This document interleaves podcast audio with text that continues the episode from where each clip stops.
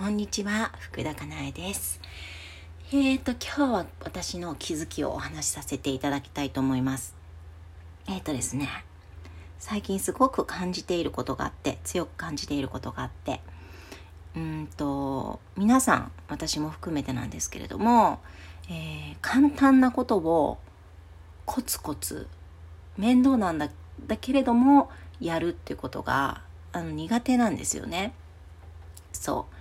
で、ついつい、なんか、求めている結果があるのだとするのならば、そこにたどり着くような、なんかこう、魔法のようなものを探すとか、あとはなんかこう、すぐに結果が出るようなものはないかっていう風なことを考えて探すとか、それをやってみるとか、うん、なんかそういうことをさ、するんですよね。そう。しがち、うん、そういうものを求めてしまう、うん、だけれども大抵のものは本当にあの簡単なことなんですよ。簡単なことを、えー面倒なんだけれどもコツコツやり続けることなんですよね。本当にそういうことばかり、うん、心のこともそうなんですけど仕事のこととかもそうなんですよ、うん、なんか例えばえっ、と目の前に目の前にある私にできることをコツコツコツコツ少しずつ、えーっとやっていくということでうんと目の前のものがすっきりしていくとか大きな結果が出るとかそうなんですよね。うん、なんだけれども私たちってついついなんかこうなんだろうな1の積み重ねができなくって一気に10叶えられるものないかなとか一気に100終わらせられるものないかなとかそういうふうに思ってしまう。でも本当は1もうめっちゃ簡単な1っていうのを100回積み上げて100にするみたいな。うん。なんかそういう感じなんですよね。うん。でそれって結局なんかなんていうんだそれができる人ってすごい少ないんですよ。うん。そう。だって面倒だから、うん、簡単なんだけれどもすっごくめんどくさいことだから、やれないんですよね、なかなか。うん。で、なんかその結果が出る前に諦めたってなるし、で、周りで結果出てる人がいたら、なんか私だってできるのにと思ったりとか、それは私だってできますよね。だって1の積み上げなわけだから、1、1だけを見てるのはすごい簡単に見えるじゃないですか。ね。これもできるし、あれもできるし、私はこれもできるし、これもできるし、あの人も同じような感じ。なのになんであの人は結果が出て、なんで私は結果ができない、出ないんだろうとかって思って、あの人のことを足引っ張りたくなるみたいな。ことってありますよね。うん。だけれども、本当はこの1の積み重ねができているかどうかっていうのが結果につながっているので、それができていなければ、あの、結果として出るのは当たり前なんですよね。うん。で、その結果を出すためには、じゃあどうしたらいいか、その1の積み重ねをするためにどうしたらいいかって言ったら、あのね、あの、目の前にあることをやるだけなんですよね。本当にそうで。うん。なんて言うんだろう。言い訳せずにやるだけなんですよね。うん、そう。だから、なんか、心のことも仕事のことも何でも、やっぱりなんかコツコツやっていく、めんどくさいことをコツコツやっていく。めんどくさい。だけれども今すぐできることとか、私の、私が今できることとか、そういうことをやっていく。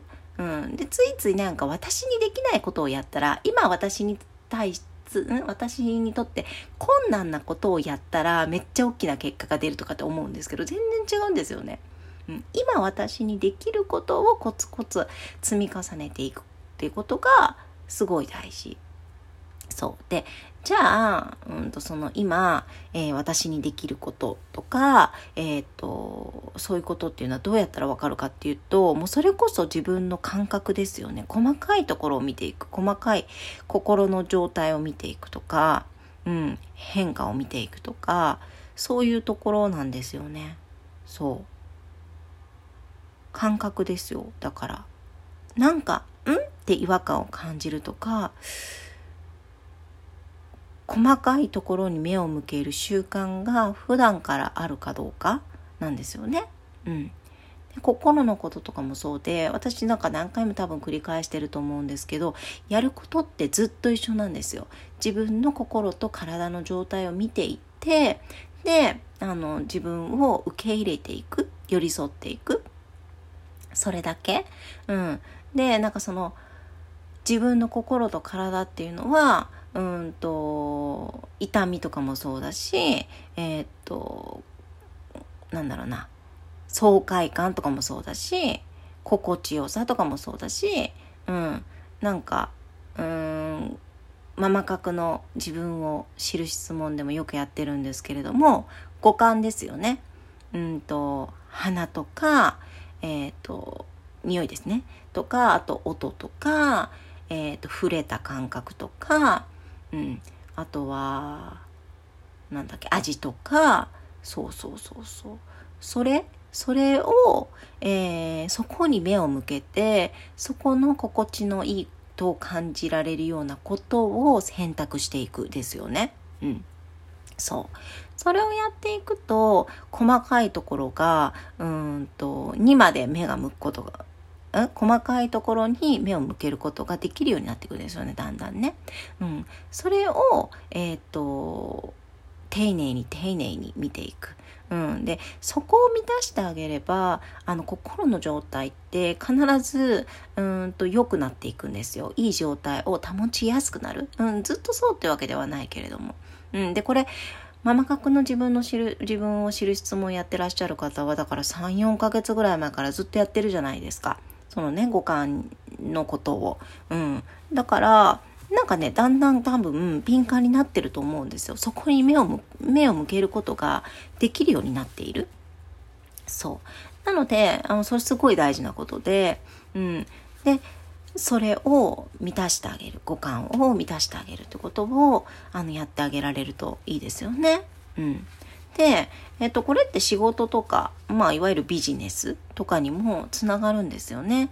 うん、自営業の方は特にですよね。うん、何かって言ったら、うんと、ちょっと具体例があるといいと思うので、わかりやすく、私がこう、この間、販売をした、あの、動画講座で例えると、例えばその私は動画講座を作るにあたって、えっ、ー、と、いろんなものを、あの、積み重、積み上げていくわけですよね。うん、ちっちゃな、えっ、と、面倒なことを、積み上げて積み上げて積み上げた結果があの動画講座になってるわけですよ。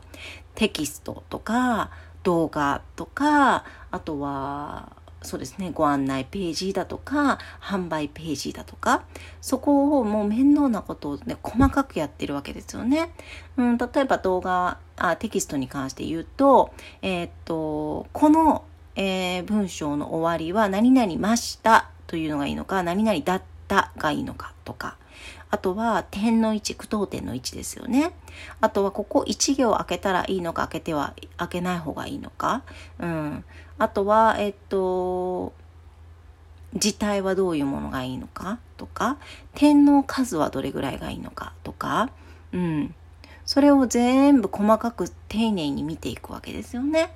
で、動画は動画で、えー、っと、例えば、うんと、プロ、えっと、ごめんなさい。パワーポイントの、えーと、資料の画面っていうのは、入れた方がいいのか良くないのかっていうところから見ていく、えっ、ー、と、パワポのその資料を作った時に、そこにこう説明文みたいなのもあらかじめ入れといた方がいいのかどうなのかっていうのを、えっ、ー、と、ちゃんとやっていく。うん、細かく見ていく。何が私は心地いいのか。まあ、何が心地いいのかって私が受ける側だったらですよね。受ける側、自分がやる側だとかじゃなくて、やる側もそうなんだけれども、えっ、と、受講する側だったら、どれ、どう、どういう形が一番いいかな。一番を、だから追求していくわけですよね。うん。どういう感じがいいかなとか。うん。あとは、えっ、と、その動画を撮影するときに後ろに飾ってある絵の、えっ、と、バランスですよね。うん。なんかもうミリ単位で調整ですよね。ちょっと傾いていたらもうやり直すし。うん。とか、あと、まあ、服とかもそうだけれども、うん。あとは、なんだろうな。動画についてはそれぐらいとして、あ、あとご案内ページとか販売ページとかだと販売サイトからまず見ますよね。どの販売サイトがいいのかなっていうところを見るし、えっ、ー、と、サムネイル何がいいのかなっていうところも見るし、えっ、ー、と、サムネイルの文字の入れ方とかも、これでいいのかな、この大きさでいいのかなってところも細かく見るし、そう。あの文章はこれでいいかなとか抜け落ちてるとこないかなとか適当っていうのをやらないわけですよ。でも一つ一つがすごく簡単なことなんだけれどもそれを見ていくっていうのってすごく面倒だから面倒くさいことだからうんなんかやらないんですよね。人ってねやりたくないめんどくさい。うん。一つ一つやることは簡単だけれども。だから言われたらわかるようなことばっかりなんですよね。これこうしたらいいよねあれああしたらいいよねみたいなことってをあの人に言われるようなことばっかりなんですよね。うん、なんだけれどもそれができる人ってすっごく少ないわけですよ。そんな細かなところまで、えーと、目を向けることと,、えーと、知ってそれを知っているあそれ知っていることとそれができることっていうのは全然違うのでそうそれをコツコツコツコツコツコツ面倒なんだけれどもやっていくうんそうそれがねすっごい大事なんですよね。でさそれってうんと結局できることなわけじゃないですか。簡単なことだから。簡単なことなんですよこれ。だからできることだからそのやれてない自分を責めるわけですよね。そう。だからやれてない自分を責めるからそうすると人のことも責めるんですよね。そう。ね。だから悪循環にもなりがちなのでね。コツコツやっていきましょう。